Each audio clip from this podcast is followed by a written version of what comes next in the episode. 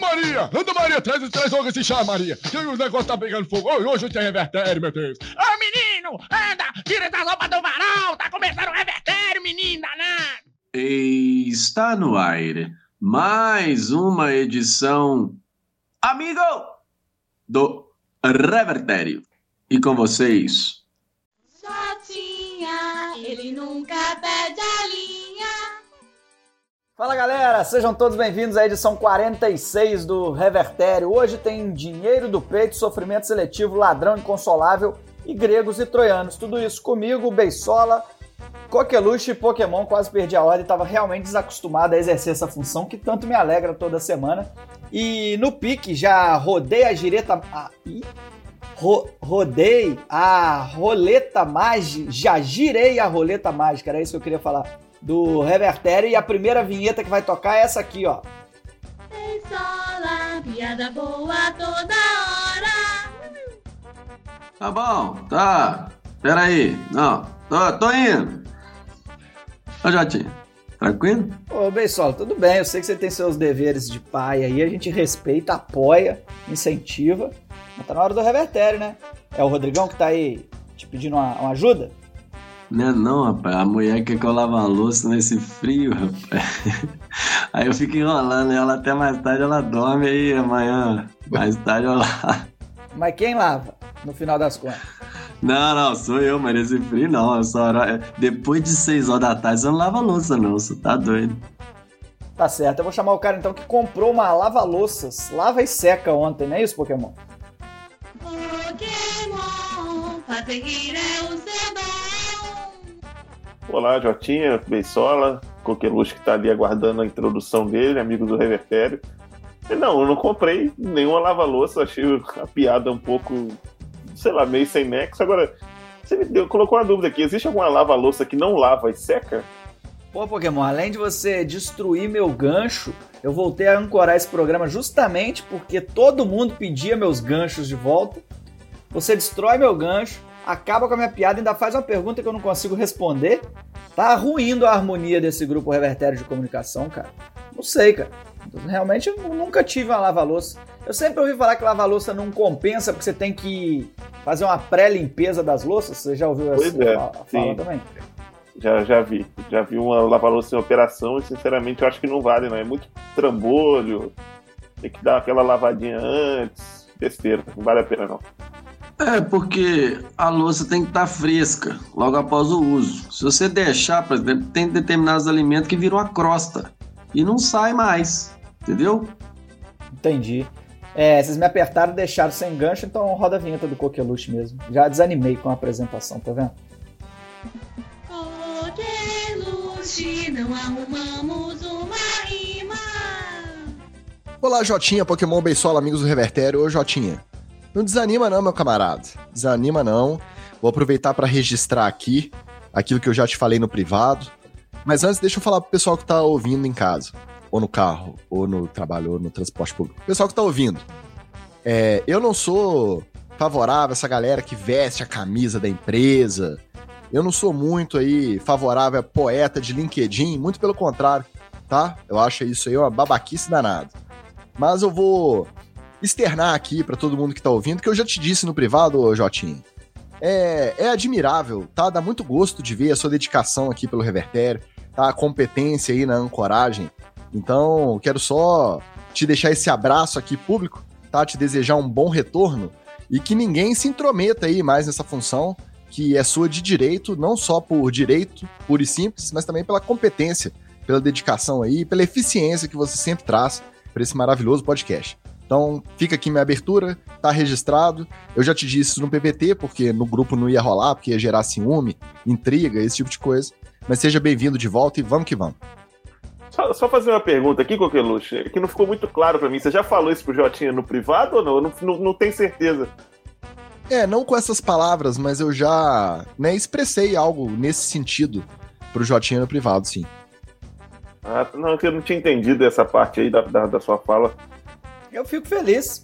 Agradeço o reconhecimento, que mais do que o de vocês, eu fico feliz com o imenso reconhecimento do público, que chegou através das minhas redes sociais, principalmente o Jotinho do Revertério lá no TikTok, Fiz até uma dancinha nova apontando para palavras desconexas. Fez muito sucesso. Mas eu confesso que quando você falou assim, eu não sou desses que veste a camisa, eu achei que você ia falar daquele seu primo, que fica sempre valorizando um, um, um banco que ele trabalha. E eu achei que era, você estava se referindo a ele, mas não, né? A questão do seu primo não tem nada a ver, não, né? Não tem nada a ver, mas vai ter participação do primo mais tarde, hein? Fica ligadinho aí. Ô Pokémon, a deixa ideal pra gente entrar pro Rever News, se isso fosse um audiovisual, ouvi dizer que daqui a pouco pode ser, seria a sua careta aí. Então vamos inovar, faz essa careta de novo e emite algum som que vai virar a vinhetinha pra gente entrar com o Rever News, pode ser? Pior que eu nem sei, era a careta tipo a que o Bensola fazia pra falar que o ano tá passando rápido. Exatamente aquela boquinha. Ó.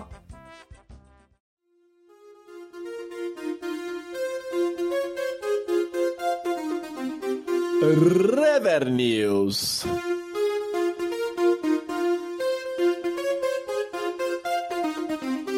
Um novo olhar. Ou não, né?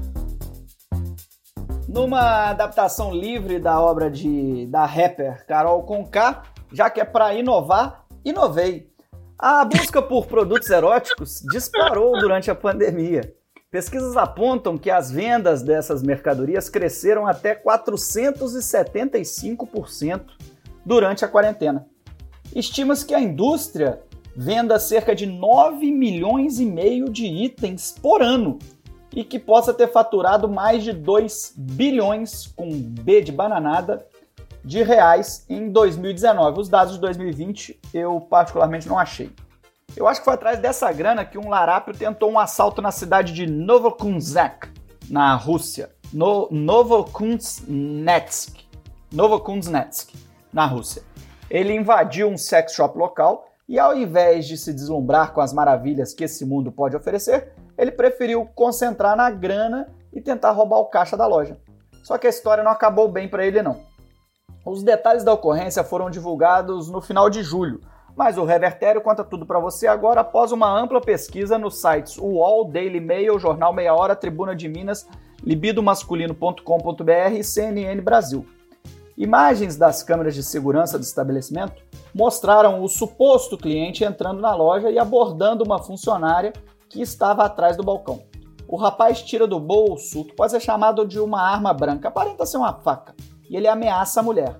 Não tirou a pistola, então, não. Não, não, foi uma arma branca, exatamente.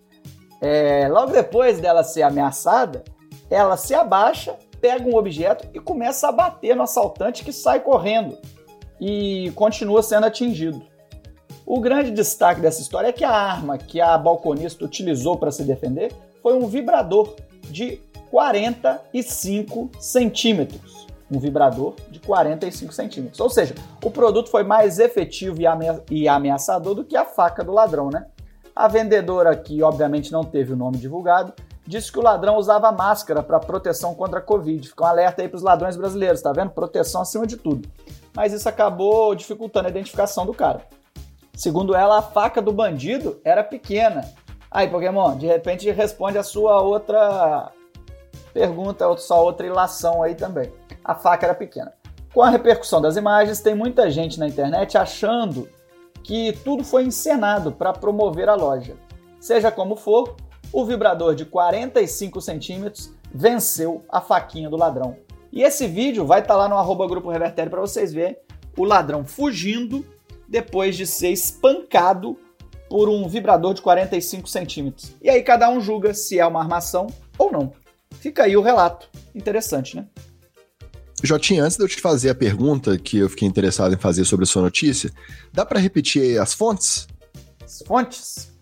UOL, que é o Universo Online do Brasil, né? Daily Mail, site do jornal, jornal inglês. O Jornal Meia Hora, é, uhum. tabloide carioca famoso. Tribuna de Minas, Jornal de Minas Gerais. libidomasculino.com.br site ah. também. E... Não, não, não. Quero mais referência desse aí. CNN Brasil. Site de quê? CNN Brasil. Portal. Não, não, o, o penúltimo. Libido masculino. Ponto. Eu te mando o link depois. Ah, ah tá. Ah, é isso que eu ia pedir, obrigado. Ô, Jotinha, mas a minha dúvida é o seguinte: 45 centímetros, né? O 40, vibrador. 45. Mas e assim, 45 centímetros de área útil ou não? Tem alguma base aí que não é, é 45 centímetros é ele inteiriço, ele tem uma outra parte aí que desacopla ou não? Não, não, não. É uma peça só. Bem Ô, amigo, o que, que você quer dizer? O que, que você quer dizer com área útil? Exatamente isso que você pensou antes de reforçar a pergunta. É, 45 centímetros e bem. Só que ele é muito flexível. Me chamou a atenção pela flexibilidade, inclusive. No vídeo vocês vão ver isso com mais clareza. O que me incomodou um pouco nessa notícia, eu vou ter que ser franco aqui, é o Jotinho não ter falado que ele tomou cacetadas, né? Tipo, perdeu esse trocadilho muito, muito fácil de se fazer aí, É muito, muito útil. E e lembra mesmo aquela borrachada de madeira, principalmente aquelas do, do- dos trapalhões, que era muito comum, assim, aquela borrachada. Foi bem esse tipo de borrachada que o Rapagote tomou e saiu correndo. Agora, é legítima a dúvida se é uma armação ou não, porque é pouco ameaçador. Quer dizer, acho que não, se bem que 45 centímetros é ameaçador, assim, né? Fez bem o cara de sair correndo. Famosa surra de pau mole. É isso mesmo, pessoal. Então, da surra de pau mole, a gente vai para um sofrimento seletivo, pessoal. Amigos, é inegável que o Brasil é o país do futebol. Para os bens ou para os males, somos uma nação de torcedores.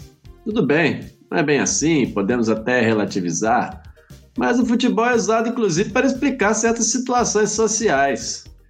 Quem nunca deu uma bola fora ou tomou um cartão vermelho, que atire o primeiro xingamento ao árbitro. Metáforas à parte, até mesmo momentos importantes da nossa história podem ser explicados pelo contexto futebolístico à época. Na ditadura militar, que alguns brochas costumam classificar como dita branda, mas que de branda não teve nada, o futebol serviu de cortina de fumaça em muitos momentos. Um dos episódios mais marcantes dessa calhordice militar foi a Copa do Mundo de 1970. Tínhamos uma equipe fantástica. Se puder rodar um trechinho final da narração aí do gol do Casalbé contra a Itália, eu agradeço. Lança pelota Pelé, Pelé dominou, Carlos Alberto está livre, correu, caminho, atirou, gol! Gol!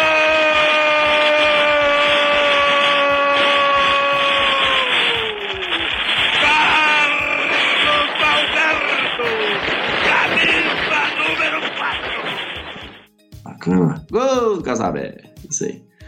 É, esse selecionado e sua vitória foram usados pelo regime para mascarar uma realidade difícil de arroz salarial, fome, miséria, além das torturas da censura e da repressão ao pensamento divergente. No entanto, hoje eu resolvi trazer aqui mais uma pesquisa. A editoria Ciência fica com bem só, vocês já repararam, né? Deve ser pelo meu perfil mais malucão, cientista maluco, aquela coisa toda. Mas, bem, o que revelou nessa pesquisa foi o seguinte: que o futebol e um time vitorioso aí no momento foram responsáveis por minimizar os impactos psicológicos da pandemia, pelo menos para os torcedores desse time. E retirando, obviamente, a questão dos parentes próximos que se foram, que é uma lástima que não tem remendo. A gente sabe da devastação psicológica que muitos estão passando e se solidariza com essas pessoas aqui no programa.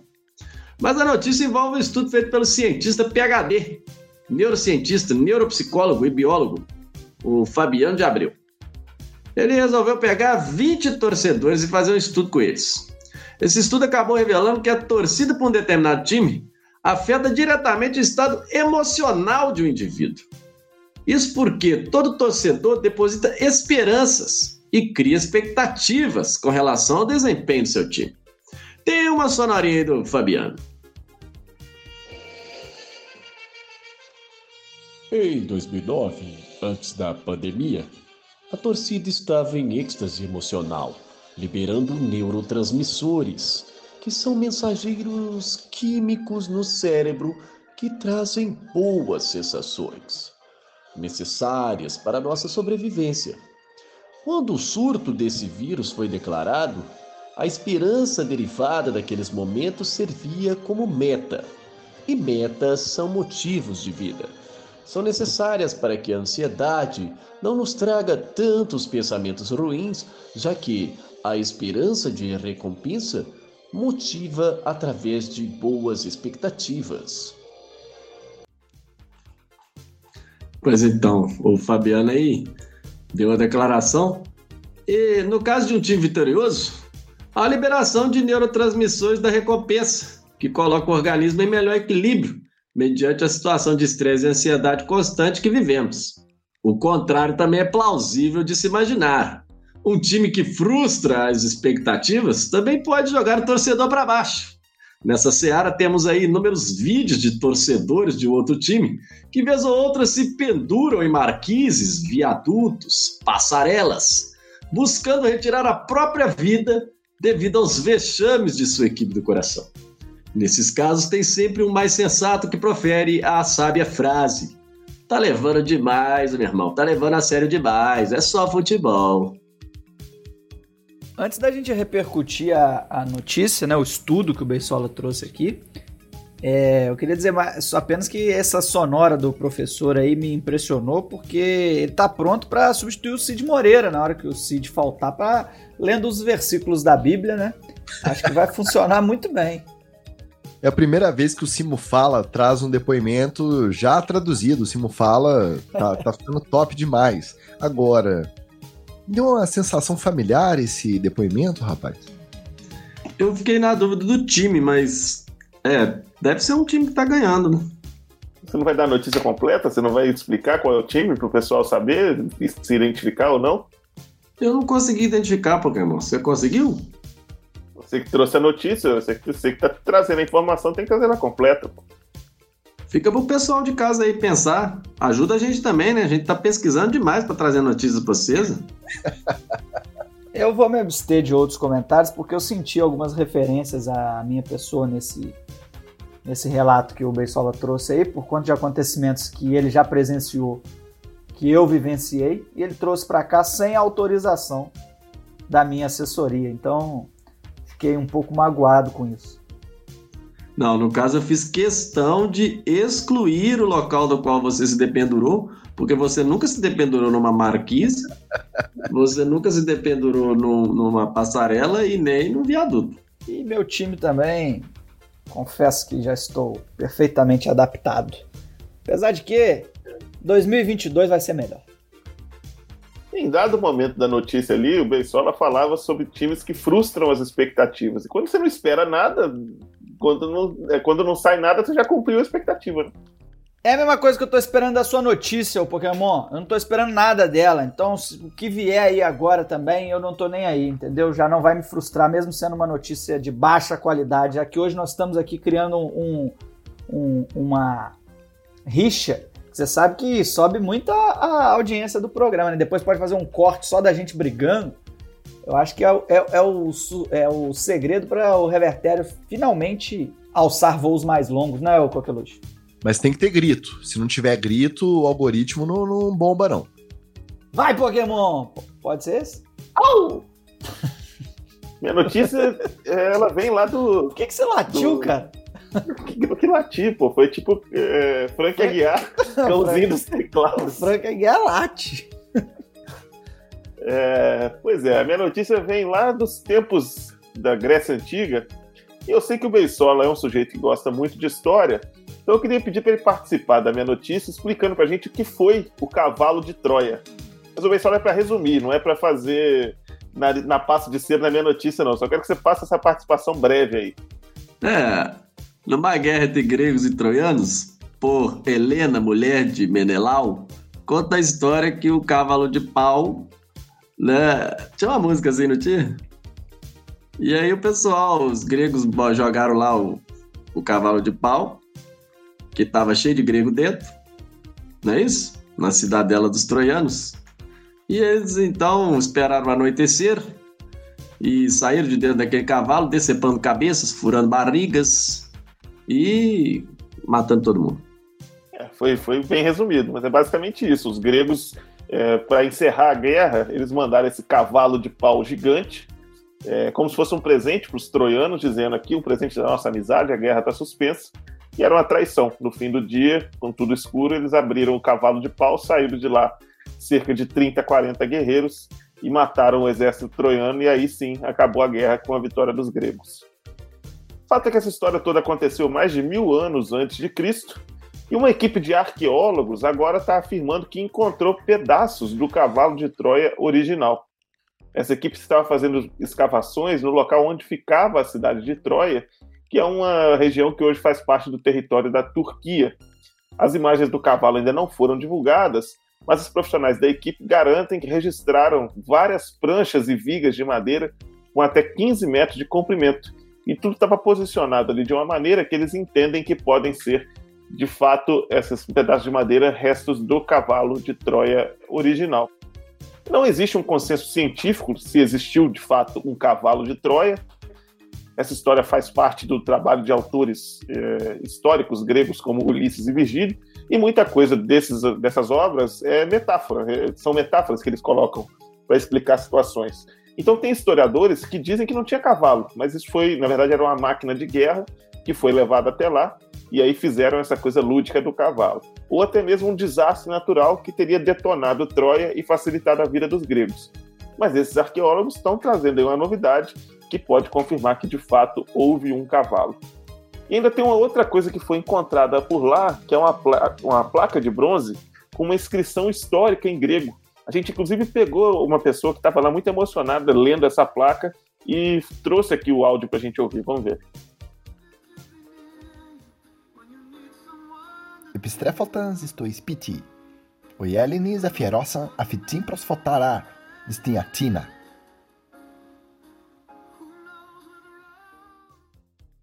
Eu vou confessar que eu até não entendi bem essa música ambiente, o contexto dela. Depois o pessoal que gravou pode até explicar pra gente. E para quem não entende grego, a placa dizia, essa leitura aí dizia que no retorno para casa, os gregos dedicaram esta oferenda a Atenas. Então essa placa ela foi referida em um texto histórico também do autor chamado Quintus Esmirna, no poema épico Postomérica, e seria aí mais uma comprovação de que o cavalo de Troia existiu de fato, era um cavalo de fato, não era uma metáfora, e foi o que resolveu a guerra entre gregos e troianos mais de mil anos antes de Cristo. E aí eu retomo, Beisola.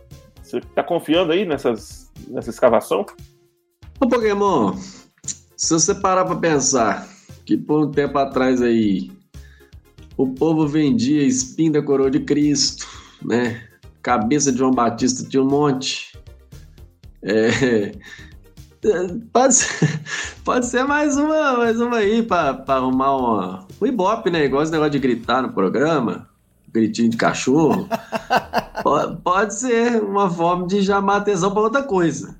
Eu não sei. Pode ser um cavalo de Troia. Ô, Beisola, você sabe que eu tenho aqui em casa um, uma peça de, de lembrança de uma visita que eu fiz à cidade de Berlim e tem lá um pedaço do muro de Berlim que eu comprei, paguei barato, mas paguei por ela.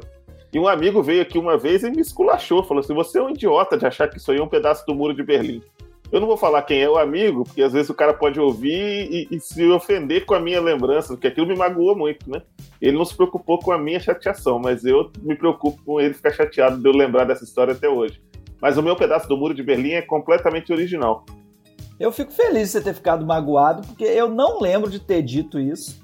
Mas é bom quando a gente diz umas idiotices e consegue atingir o âmago da pessoa ali, né? Porque é o que a gente queria na época, né? Mesmo hoje, nem lembrando que eu tenha dito isso. Você vê que o ego da pessoa tá inflado, né? Porque eu não falei nome de ninguém. O cara tá, tá assumindo a carapuça só pra tirar uma da minha cara. Ah, ganhei, ganhei essa. Conseguiu o objetivo. Agora, eu confesso que eu vou ficar muito chateado se o cavalo, cavalo mesmo, cavalo, cheio de guerreiro dentro, for uma metáfora. Se não for um cavalo mesmo, não gostei não, fiquei meio chateado com essa notícia aí.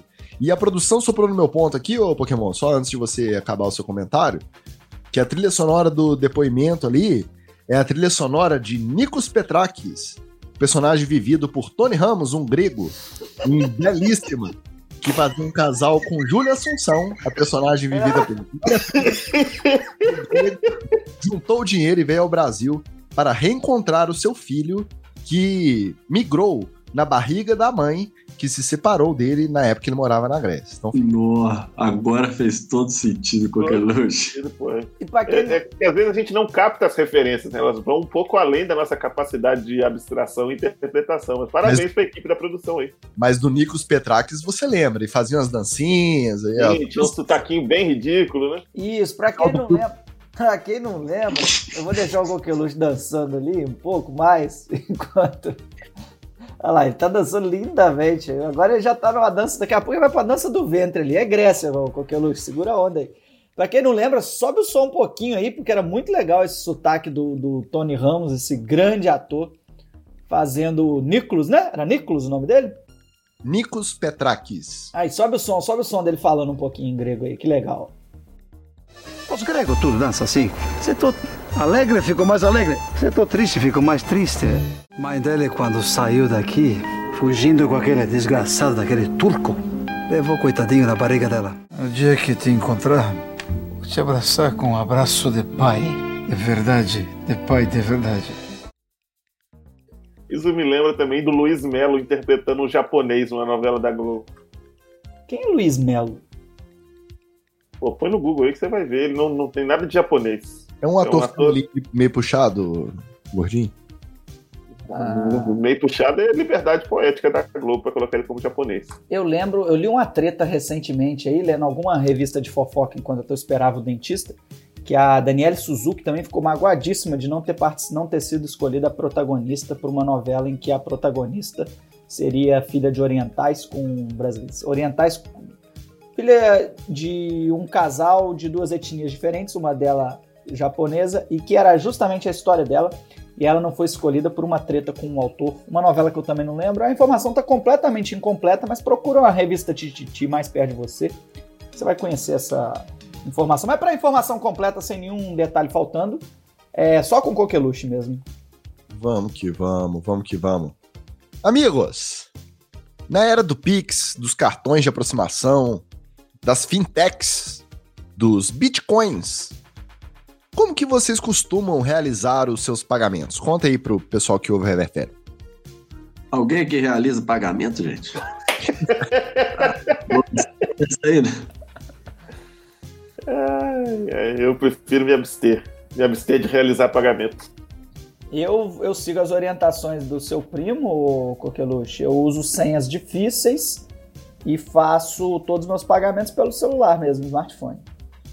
Exatamente. Lembra que no início do episódio eu falei que meu primo ia, ia participar, né? Daqui a pouco ele vai participar. Por quê? Quando a gente fala aí dessas modernidades, né, nas formas de pagamento, cada novidade dessa que aparece promete ser o fim do dinheiro de papel. Aí vem aquele papo todo, né? Nossa, agora sim, a revolução chegou. O futuro é agora, não vai ter mais dinheiro de papel, não vai ter mais cédula. Aí é que entra meu primo, que, como o pessoal aqui do Revertério já sabe, trabalha num banco lá no interior. Aí quando ele ouve esse papo aí de que o dinheiro de papel vai acabar, ele solta gostosas gargalhadas, né? Diz ele que isso aí é papo de Faria Limer. Que no dia a dia do nosso Brasilzão, o pessoal gosta mesmo é do quê? Dinheiro na mão, bufunfa, arame, grana que dá pra pegar, palpável. E lá na Irlanda, o pessoal gosta do dinheiro em outros lugares, não é bem na mão, não. Cansado de lidar com cédulas provenientes das partes íntimas das suas clientes, o Michael Flynn, que é dono da Mattress Mick, uma loja de colchões em Dublin, decidiu colocar um cartaz anunciando que o seu estabelecimento não aceita pagamentos com dinheiro de sutiã. Abaixo do anúncio escrito à mão, em letras garrafais, o homem se justifica. Abre aspas.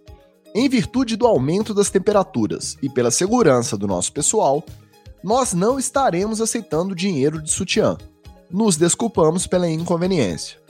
A tradução já veio com gerúndio, tá, gente? Antes que vocês critiquem. Já na página da loja no Facebook, o comunicado foi o seguinte: devido à crescente onda de calor em Dublin e ao comércio seguro com distanciamento social, pedimos a todas as clientes que não nos paguem com dinheiro de sutiã e mantenham suas notas de euros em sua bolsa ou carteira o tempo todo. A essa altura, vocês aqui do Revertério, pessoal que está ouvindo, já percebeu. Tava pronta a receita do meme. Claro que isso ia virar meme. Viralizou. Nessa era nossa da bobajada e da polarização ideológica, os internautas conseguiram politizar esse aviso aí do Michael Flynn. O que para muitos era um apelo compreensível em prol da saúde e da higiene, para outros era uma fala de cunho machista, uma vez que citava a prática da guarda de notas no sutiã, mas não dizia nada sobre os eventuais portadores de dinheiro na cueca. E aí, amigos? Alguma vez vocês já receberam, já se depararam, já manusearam aquela notinha de 10, meio úmida, meio pegajosa ali, que você vai desdobrar e você vê que ela tá meio, meio coladinha. Nessa discussão aí de higiene versus machismo, de que lado da, dessa trincheira vocês permanecem? E, caso vocês tenham alguma pergunta sobre cédulas e notas, meu primo disse que ele tá online aqui agora, na hora dessa gravação. Vocês podem perguntar aí, que eu já pergunto para ele, ele responde. Tá? Qualquer dúvida, ele falou que tá à disposição. Coqueluche, eu cresci com a informação de que dinheiro é sujo. Então, eu sou contra lidar com nota de dinheiro a qualquer momento. Eu sempre tenho os 10 reais do ladrão ali na carteira e nada mais. Agora, é, uma dúvida, já que seu primo está disponível, outra coisa que eu também cresci sabendo é que nota rasgada pode ser trocada no banco. Basta que você tenha um pedaço maior do que 50% da nota. Certo? É verdade isso? Só um minuto, Pokémon. Olha o barulhinho da mensagem dele do WhatsApp chegando. né? Ele respondeu aqui que procede, é isso mesmo. Se tiver mais do que 50%, ela vale como uma nota inteira. Em compensação, se tiver 49%, ela não vale nada. Tá, mas aí assim, aquele cara que pensa muito, né, que tem algumas alternativas, se ele fizer um corte malandro ali, de modo que pareça que tem mais de 50% nos dois pedaços. Por exemplo, se ele pega uma nota, corta meio enviesado ali, parece que os dois pedaços estão maior que a metade. Será que ele consegue? Assim, só, só levantando essa hipótese, né? Ô, Pokémon, no banco os caras têm régua, porra. Que isso? Você, é primo do Coqueluche agora, Jotinho? Não, mas você vai ver o que ele vai responder e os caras conseguem. Gostei da ideia, gostei da ideia, Pokémon. O meu primo disse que, caso o funcionário que recebeu a nota não tenha a segurança, a certeza de que ela tem mais de 50%, ela fica apreendida e vai para análise em laboratório do Banco Central. E aí pode levar até 30 dias para ter o retorno da perícia e a perícia determina se tem ou não mais do que 50%. E aí é matemática básica, né? Se tiver um pedaço com mais de 50, o outro não tem como ter. Aí, só, Aí só também errei. não vale a pena, né? É muito trabalho para ganhar 50 conto, né? Quer dizer, se o cara fosse fazer isso, na verdade, né? Não, não que ele vá fazer. Acabou, acabou com o meu golpe. E você viu que eu só errei o banco, né? Não é o banco que o primo do, do Coqueluche trabalha, é o Banco Central que tem uma régua. E demora 30 dias pros caras medirem com essa régua, né? Ô, qualquer luxo. Pergunta pro seu primo aí, que eu vi a propaganda do Xerecard outro dia. É, vai chegar o tempo mesmo do chip na mão, que você vai pagar com o chipzinho? Ô, Bessola, meu primo respondeu que já tem, né, pessoas que gostam de fazer é, transformações corporais. Como é que é que você trouxe a notícia aí? Body modifier. Body modifiers. Isso, já tem body modifiers que ao invés de deixar o chip no cartão por aproximação, ele põe o chip implantado, implanta o chip aí na pele e já usa para efetuar pagamentos, já é uma realidade aí em alguns países, principalmente na Europa. Agora eu queria só destacar também que você falou em dinheiro na cueca. Lá na Irlanda, né, tá proibido o dinheiro no sutiã nessa loja. Mas eu que já morei, você, vocês aqui também, né, todos já ou tiveram pelo menos já moraram no Rio de Janeiro, já certamente tiveram a oportunidade ou a necessidade de carregar o dinheiro no tênis em algum momento para também esconder quando você saía com muito dinheiro, que você ia fazer alguma atividade ilícita e que precisava estar com dinheiro na meia ali. Então o dinheiro na meia também é uma prática muito comum. Que também era na época que a minha irmã mais velha ia a shows no Tupinambás e minha mãe mandava ela esconder o dinheiro no tênis. É, eu nunca Ah, precisei exercer atividades ilícitas, então nunca precisei esconder dinheiro no tênis, não. Ô, Jote, aí misturou duas coisas, né? O dinheiro sujo com chulé. Aí complicou. Notícias rápidas e comentários curtos. Vestido de cachorro quente, Sidney Magal é o primeiro eliminado do novo reality musical da Globo. E teve gente que disse que o segundo semestre o mundo voltaria ao normal. Olha aí que absurdo. Herdeira do Itaú diz que parte da elite econômica desembarcou do governo e não apoia aventuras. Aí, ô Coqueluche, você queria normalidade? Isso aí é normal, ó. Rico fingindo que não é com ele depois que todo mundo se fudeu. Vice-presidente da Câmara rompe com o governo e afirma que Bolsonaro não sabe governar. Esses caras são rápidos pra descobrir essas coisas, hein? Coisa impressionante, filha da puta. Vice-presidente Hamilton Mourão achou que o desfile de carros blindados das Forças Armadas em Brasília foi inadequado. Ô camarada, inadequado é o fumacê que eles estão passando aqui em casa aqui, ó, tarde da noite. Aquilo lá é patético. Panasonic anuncia fim da produção de TVs no Brasil.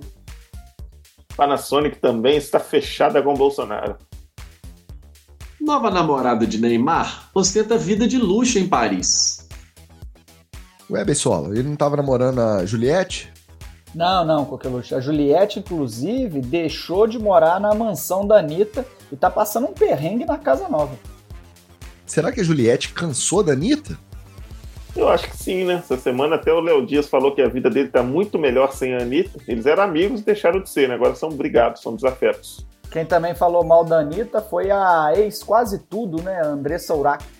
É, mas aí foi por conta das críticas que a cantora fez ao governo Bolsonaro. Vamos resumir então a editoria Anitta. Pelo jeito ninguém gosta da Anitta, mas ela fala mal do Bolsonaro. Então o Revertério gosta da Anitta. 8. Tiroteio durante partida de campeonato. Isso.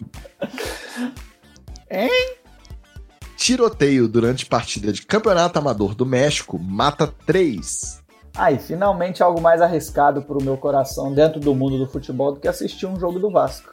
Tá feia a coisa, hein, Lisca? Mulher é presa por colocar o filho de 5 anos no porta-malas do carro nos Estados Unidos. Ah, tá louco, irmão? Eu cansei de viajar no porta-malas da caravana do meu pai, rapaz. Era só alegria, a galera batendo a cabeça de um lado pro outro. De vez em quando eu ainda arrisco umas voltinhas com ele pra ele ver o que que é aventura. A porta-mala aberta ou fechado? Próximo. Coveiro de Guarapari faz sucesso no YouTube com vídeos sobre a rotina em cemitério. Esse aí faz sucesso compartilhando os ossos do ofício. Caralho, chama o Carlos Alberto de Nóbrega nessa aí. Ah, bota a risada dele aí pra nós.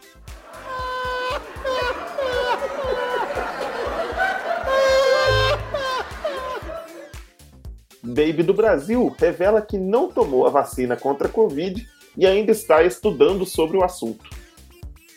No duro. Quem fala no duro? Só o Silvio Santos. Não, porra, a Baby do Brasil na música que vai encerrar o programa. Ah, porra. Então No duro, vamos nessa. duro. Só que eu lembro que o duro é o Silvio Santos.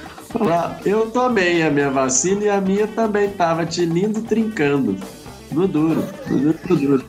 Aí, que maravilha. É o som de tinindo, trincando, no duro, no duro, tinindo, trincando.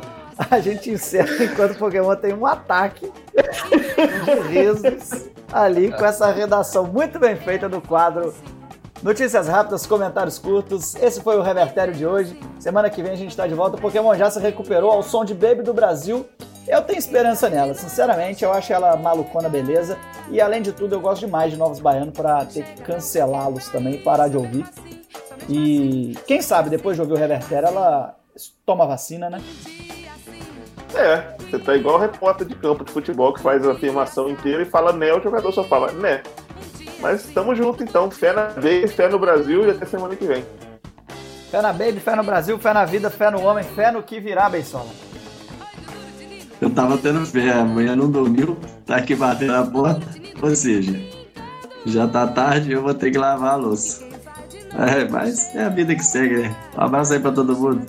E lembre-se sempre, passou das seis no inverno, filho, arruma uma desculpa. Valeu, Beisola, qualquer luxo, até semana que vem.